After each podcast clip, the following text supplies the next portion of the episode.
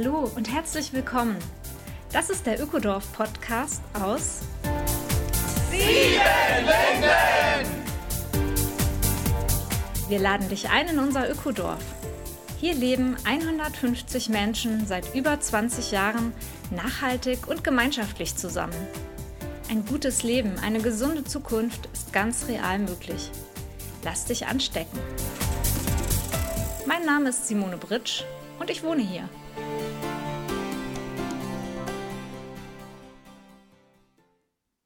Hallo und herzlich willkommen. Folge 16, Ökodorf Podcast aus Siebenlinden. 80 Erwachsene treffen hier gemeinsam Entscheidungen über viele Belange des Ökodorfes. Wie geht das effektiv und friedlich? Wie können Entscheidungen so ablaufen, dass sie eine möglichst breite Basis haben? Wie funktionieren die Gremien- und Abstimmungsprozesse in Siebenlinden? Und was ist eigentlich eine ganz private Entscheidung, wo man sich nicht gegenseitig reinredet? Gabi Bott ist meine Gesprächspartnerin. Sie hat über 20 Jahre Erfahrung in der Gremienarbeit Siebenlindens und sie betont die menschliche Komponente.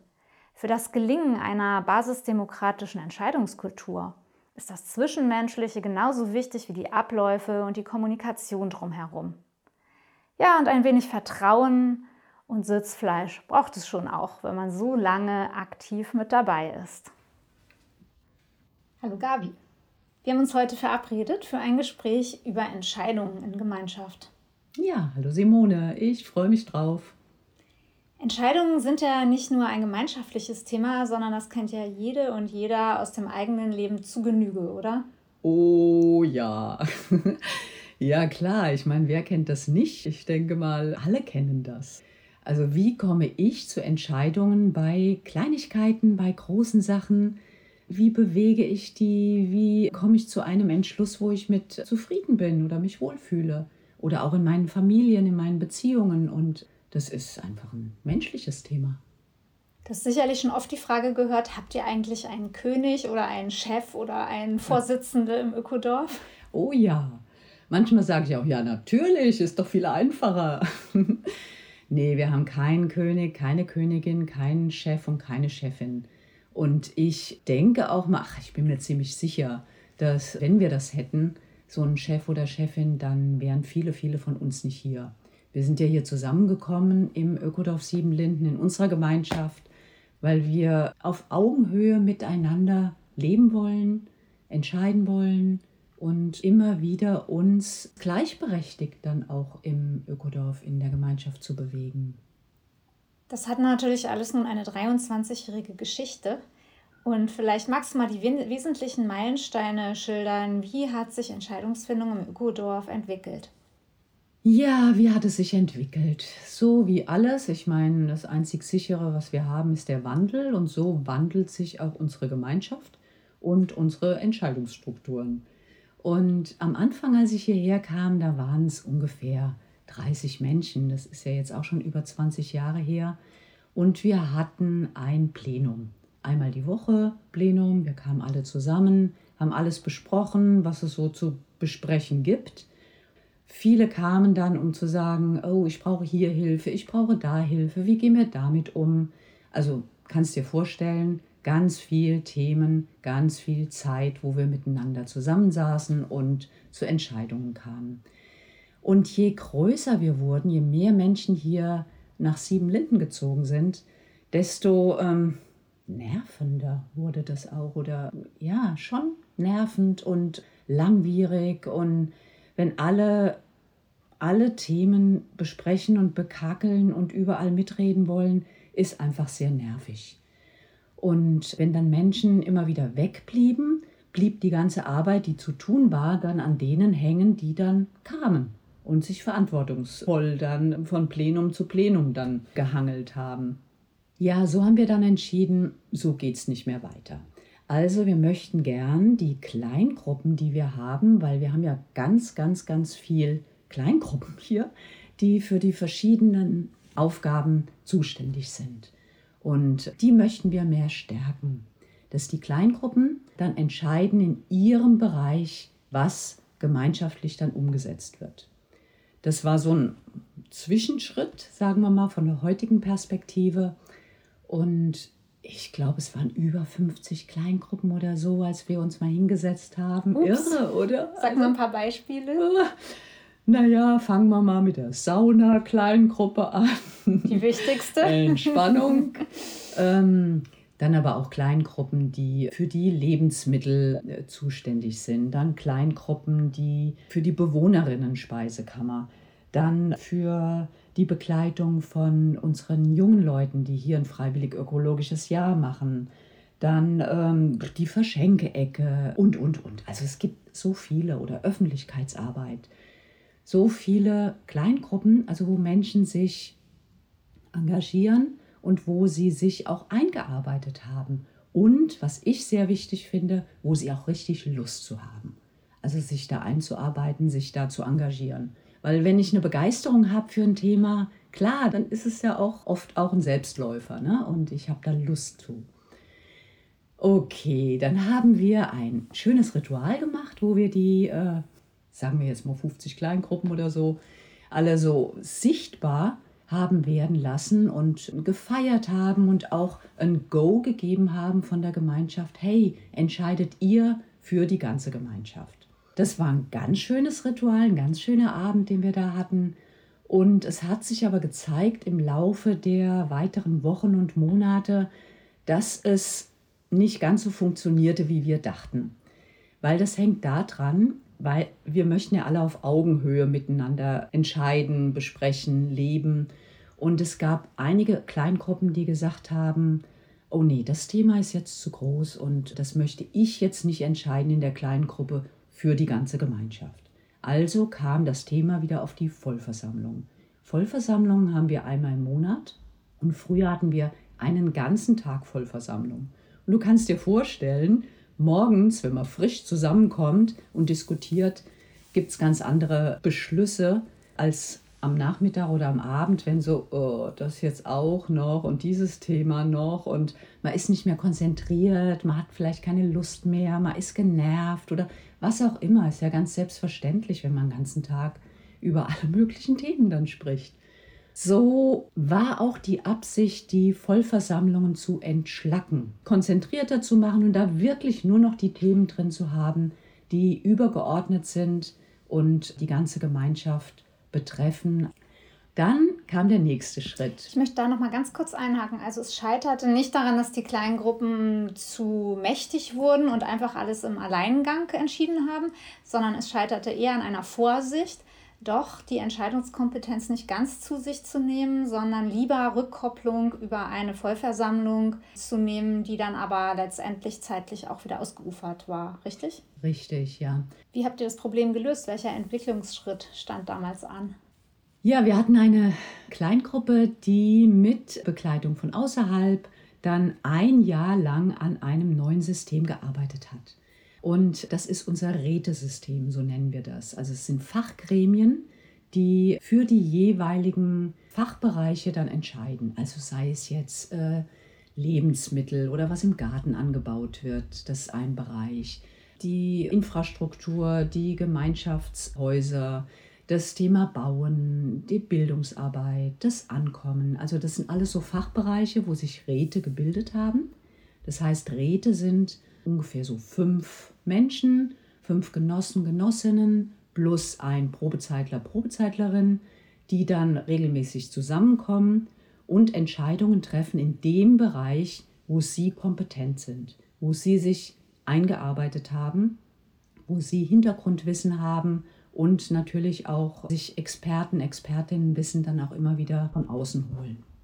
Das neue Rätesystem wurde dann 2008 entschieden und steht seitdem auf breiter Basis. Ja, wie wird denn jetzt entschieden? Also wie kommen die Räte zu ihren Beschlüssen? Die entscheiden im Konsens.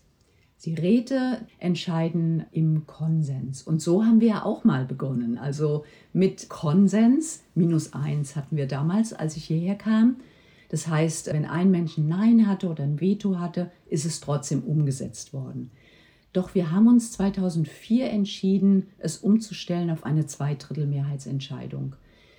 Denn wir haben gemerkt, es ist eher so ein lauer Konsens. Ne? Also wenn ich kein Nein habe, aber trotzdem nicht so, mm, so ein richtiges Ja habe ich auch nicht. Und dann, okay, ich halte mich zurück und entscheide nicht mit. Das hat uns zunehmend nicht mehr gefallen und haben dann gesagt, okay, wir stellen jetzt um unsere Entscheidungsstruktur auf zwei Drittel. Das heißt, zwei Drittel der Menschen, die da sind oder mitentscheiden, haben ein Ja. Und zwar ein Ja, ich übernehme Verantwortung, ich bin dafür. Und ich kann aber auch, wenn ich nicht dafür bin, ein beherztes Nein sagen, ohne dass ich das ganze Projekt dann aufhalte. Und das hat unser Miteinander und auch unsere Entscheidungen energetisiert, würde ich sagen. Um das nochmal zusammenzufassen, die Räte, also die kleinen Fachgruppen, entscheiden im Konsens. Ja. Die Vollversammlung und die große Gemeinschaft für große übergeordnete Fragen entscheidet in einem Zweidrittel-Mehrheitsprinzip. Würdest Richtig. du sagen, es wurde so das Beste von aus zwei Welten kombiniert? ja, also ich finde es gut. Ich finde es auch sehr weise, das so zu machen, in kleinen Gruppen so lange zu diskutieren und zu gucken und abzuwägen, bis eine Konsensentscheidung da ist. Wenn wir in großen Gruppen zusammenkommen, zu sagen, okay, es darf ein Nein geben. Also es, es spricht ja nichts dagegen. Und wenn jemand ein richtiges Bauchgrummeln hat oder überhaupt nicht da mitgehen kann, dann kann er oder sie ein Veto aussprechen. Und Veto heißt bei uns aufhaltende Entscheidung. Veto ist jetzt nicht, ähm, das ist ein für alle Mal dann einfach äh, gegessen und kommt gar nicht mehr in die Diskussion, sondern Veto heißt, und das überlege ich mir wirklich sehr gut, ob ich ein Veto ausspreche, weil dann habe ich den Stab und muss gucken, wie kriege ich jetzt einen neuen Beschluss, der auf breitere Basis steht. Also ich gucke dann, wenn ich jetzt das Veto ausspreche, äh, Menschen, die den Beschluss eingebracht haben oder die Befürworterinnen sind und Menschen, die auch kritisch dem gegenüberstehen, nochmal zusammenzukommen, einen neuen Beschluss zu kreieren. Und der kommt dann in die nächste Vollversammlung, die ist ja einmal im Monat. Und wenn der Beschluss dann angenommen wird, dann gilt er. Doch wenn er nicht angenommen wird, dann gilt der alte Beschluss. Aus meiner Erfahrung ist es so, wenn Menschen Veto reinbringen, ist immer ein Aspekt, der noch nicht berücksichtigt wurde. Und es ist alles so komplex, dieses System. Wir können ja nicht immer alles da reinpacken oder haben manchmal was nicht auf dem Schirm. Von daher diese Veto-Kultur oder dieses Reinsprechen von, hey, stopp, stopp, stopp, da fehlt noch was, dient dazu, dass es vollständiger wird. Das heißt, das Veto ist keine Blockadekultur, sondern die Möglichkeit, das große Ganze durch eine einzelne Stimme nochmal abzuklopfen und zu bereichern und den Beschluss noch runder und reifer zu machen. Genau. Und ich würde auch sagen, dass wir uns dahin bewegen, aber das ist jetzt meine Sichtweise, zu sagen, okay, es ist gut genug für jetzt und es ist auch sicher genug, es auszuprobieren. Und im Gehen dann wieder die Stellschrauben neu zu justieren. Das kann ja eventuell auch heißen, Beschlüsse mal zeitlich zu befristen und nach mm. einem Jahr wieder neu draufzuschauen. Mich genau. würde noch interessieren, welche vorbereitenden und flankierenden Kommunikationsmaßnahmen gibt es rund um das Entscheidungssystem in Siebenlinden? Sehr viele. Wir sind ja in den bestimmten Räten oder Arbeitsgruppen involviert und es gibt ja sieben Räte, es gibt etliche Kleingruppen und von daher viele, viele Menschen tragen hier Verantwortung und tragen dazu bei, dass unsere Gemeinschaft so lebendig ist und äh, sich weiterentwickelt, wie sie das tut. In diesen Kleingruppen, in diesen Räten wird dann ein Beschluss vorbereitet und steht in den jeweiligen Protokollen. Also wir schreiben über jede Zusammenkunft, ob sie jetzt eine Kleingruppe ist, ob sie jetzt eine Vollversammlung ist, ob sie jetzt eine Rätesitzung ist, wird Protokoll geschrieben. Und wir haben eine Flut von Protokollen. Das heißt, es ist alles offen und alles transparent. Ich kann alles nachlesen, wenn ich das möchte. Meistens ist es so, und ich setze jetzt mal voraus, dass kein Mensch hier alle Protokolle liest. Doch so überfliegen, okay, das sind gerade die Themen und ich gebe die Verantwortung an die Gruppe ab, die sich gerade damit beschäftigt Verantwortung abgeben heißt für mich ins Vertrauen gehen. Und wenn es zu Beschlüssen kommt, schreibt dann die Kleingruppe den Beschluss auf. Der kann überarbeitet werden durch Themenabende zum Beispiel, wo eingeladen wird, wenn mich das Thema interessiert oder ich dazu was beitragen kann, dann gehe ich zu dem Themenabend, tue mich da einklinken. Im Prinzip ist es auch so, ja, mitentscheiden, wenn ich mitdiskutiere und meins dazu beitrage. Und wenn ich mich gar nicht darum kümmere und mich überhaupt nicht äh, mit dem Thema beschäftigt habe und dann auf eine Vollversammlung komme und zum Beispiel Veto sage, kommt nicht so gut. Also mit entscheiden heißt auch Verantwortung tragen und Verantwortung ist irgendwie auch ein Partner von Vertrauen und ja, die anderen auch mal in bestimmten Punkten machen lassen. Auf jeden Fall. Ja, das klingt ja alles sehr, sehr umfangreich. Kannst du ermessen, wie viele Stunden du dir in Sitzungen hier schon im Popoplatt gesessen hast? Oi, oi, oi. es ist umfangreich, es ist auch gut und es ist auch oft so nervig, weil es ist, mag nicht mehr, ich will nicht mehr und es ist gut, dass wir so viele Menschen sind, wo sich die Arbeit dann auch verteilt. Wo ich auch mal sagen kann, irgendwie werde ich jetzt in diese Sitzung mich nicht reinbegeben, weil ich eher einen Waldspaziergang brauche. Oder einfach gucken muss, dass mein Körper hinterherkommt. Ich meine, das ist ja der, immer wieder die große Frage, wie integrieren wir Kopf, Herz, Bauch, so dass alles zusammen dann in die Handlung kommt und in die, in die Umsetzung kommt. Und diesen ganzheitlichen Ansatz, den haben wir mit der Überschrift Die Einheit in der Vielfalt eigentlich als Samen gesetzt hier für unser Projekt. Es ist schön, wenn immer wieder einzelne Personen dann sagen, hey, stopp, stopp, stopp, lass uns mal jetzt gerade ein paar Übungen machen oder mal Luft holen, innehalten und alle ah, atmen mal wieder aus, und gucken, wo sitze ich eigentlich gerade, wo stehe ich gerade und ist es noch wichtig, was ich jetzt dazu beizutragen habe? Also ja, es gibt ja so das Bild, es, es, wurde zwar schon alles gesagt, ja. aber leider noch nicht von jedem und jeder. Dann wird die Sitzung sehr lang, aber ja. wie du auch sagst, es gibt schon verschiedenste Ansätze und Instrumente in Siebenlinden, die Sitzungen nicht nur auf der rationalen Ebene ablaufen zu lassen. Das führt dann ja sicher dazu, dass die Entscheidungen auch keine reinen Kopfgeburten sind, sondern einfach tragfähig und auch nachhaltig letztendlich sind. Hm. Die Frage, die sich mir noch stellt, wenn ich so auch über dein langjähriges Engagement nachdenke, was empfindest du denn für dich als zutiefst private Entscheidung, wo die Gemeinschaft gar nichts mitzureden hat und wo du wirklich nur für dich schaust, was stimmt da für mich? Vielleicht kannst du ein paar Beispiele nennen. Also die Entscheidung liegt bei mir, wo ich mich einbringe, wie ich mich einbringe, ob ich auch mal eine Auszeit nehme.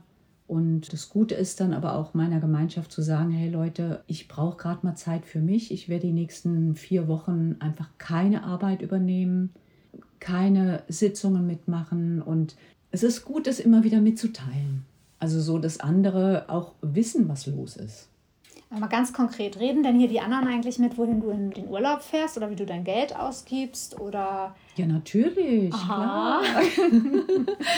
oh nee, das machen sie nicht. Also ich kann mir natürlich Impulse holen von den anderen, wo sie in Urlaub waren.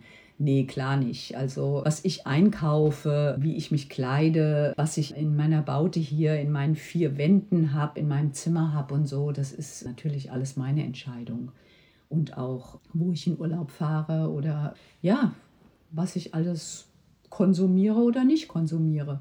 Nehmen wir doch mal dieses Beispiel in den Urlaub fahren. Das ist eine individuelle Entscheidung in Siebenlinden. Aber im Grunde genommen achten wir da schon ein bisschen aufeinander. Und wenn dann lange Flugreisen oder viele häufige Autofahrten und so etwas im Spiel sind, dann fängt man doch an, die Entscheidungen der anderen irgendwie für sich mal innerlich zu reflektieren. Passt das eigentlich oder passt das nicht? Oh ja, das stimmt, klar. Ich meine, das fängt dann auch wieder an bei dir. Also was kann ich verantworten für mich, für die Gemeinschaft, aber auch weltweit, also für global und Klimakrise und Artensterben, was wir gerade alles haben, mit diesem Hintergrund Aber letztendlich kann die Gemeinschaft jetzt nicht sagen, nö, du fliegst nicht oder nö, du machst dieses nicht oder du fährst nicht jeden Tag äh, zum nächsten Supermarkt und kaufst dir da dein konventionelles Essen. Da hat die Gemeinschaft nichts mitzureden und trotzdem gibt es da Diskussionen, klar. Es gibt bestimmte Bereiche sozusagen, die sind eher dem Dialog unterstellt und dem zwischenmenschlichen Austausch und ganz andere Bereiche, die ja auch sehr privat sind, sind aber doch in Siebenlinden durch bestimmte Beschlüsse ganz klar geregelt. Zum Beispiel kann ich mir jetzt nicht überlegen, ich hätte, würde mir gerne ein Wasserklo in mein Haus einbauen, weil es gibt eben den Beschluss, nein, alle haben hier Komposttoiletten. Und das finde ich manchmal einfach interessant zu betrachten, wo ähm, das Private auch reguliert wurde durch gemeinschaftliche Beschlüsse und wo es eben auch ganz im eigenen Ermessensspielraum bleibt und wo die persönliche Freiheit einfach einen großen Wert auch hat. Und ja, ich denke, das ist auch ein spannendes Feld, immer wieder zu erkunden, wo sollen gemeinsam Entscheidungen getroffen werden und wo geht es einfach darum, ja, eine individuelle Freiheit zuzulassen. Hm. Ja, ja, das finde ich einen wichtigen Punkt. Und das Schöne hier in Siebenlinden finde ich auch, dass wenn mir etwas ganz wichtig ist, wenn ich von etwas begeistert bin oder wenn ich etwas sehe, was mir Magenkrummeln macht und wo ich nicht mit zurechtkomme, also so als Gemeinschaftsbeschluss, dass ich die Initiative ergreifen kann, ich bin verantwortlich für mich, ich bin verantwortlich für meinen wohligen Haushalt, also dass ich mich hier auch gut beheimaten kann. Und ich bin dann auch verantwortlich dafür, diese Initiative auch in die Gemeinschaft reinzubringen, zu Themenabende einzuladen oder etwas zu schreiben oder auf einer Vollversammlung einen Redebeitrag zu machen oder was auch immer. Es ist doch irre, oder? Ich bin ein Teil, die alles mit entscheiden kann. Aber ich bin natürlich auch nur ein Teil. Und wenn ich andere dafür auch begeistere, vielleicht ist es dann ein Impuls, der, der umgesetzt wird, auch für die ganze Gemeinschaft umgesetzt wird. Und vielleicht, wenn es nicht ankommt, dann muss ich mich vielleicht auch letztendlich entscheiden, ist es noch mein Lebensort hier? Oder ist es ja nicht mehr und ich suche mir einen neuen Lebensort? Ich würde das auch mal so subsumieren unter Selbstermächtigung und Selbstverantwortung und Selbstwirksamkeit, ja, auch zu spüren, ich kann hier an diesem Ort, was ich vielleicht in der großen Politik sehr selten habe, wirklich Entscheidungen mit aktiv gestalten. Aber das können ja nicht alle hier vor Ort. Vielleicht noch so als letzten Punkt, Gabi. Diejenigen, die hier als Freiwillige zum Beispiel eine Zeit mitleben und mithelfen, diejenigen, die hier als Kinder aufwachsen, diejenigen, die hier als Probezeitlerinnen, Probezeitler für ein Jahr mit leben und einstiegsinteressiert sind, die können ja noch nicht in vollem Umfang mitentscheiden. Das ist, denke ich, nochmal ganz wichtig auch herauszustellen, welche Menschen hier die letztendlichen Entscheidungen treffen. Die letztendlichen Entscheidungen, die treffen wir als Genossen und Genossinnen. Und das sind Menschen, die einen langen Annäherungsprozess hier über die Kurse gemacht haben, über das Jahr, mindestens ein Jahr Probezeit und hier reingelebt, reingeschnuppert, rein investiert haben auch ihren Ideen, mit ihrem Handeln und entschieden haben, ich trage das mit, ich gehe da in die Verantwortung und werde Genosse, werde Genossin. Also die entscheiden letztendlich mit. Doch mitreden können und wollen wir ja auch, dass die Probezeitlerinnen zum Beispiel sich positionieren. In unseren Vollversammlungen fragen wir auch, wer hat ein Ja und dann alle heben die Hand und jetzt bitte die Probezeitlerin runternehmen so dass wir dann die Genossen und Genossinnen die Stimmen zählen. Doch wir möchten ja wissen, wie sich die Menschen, die sich hier in Annäherung befinden, wie die entscheiden. Und von daher mitreden können alle, mitdiskutieren können alle. Und es ist wunderbar, wenn Menschen, die hierher kommen und den, so einen frischen Blick von außen haben.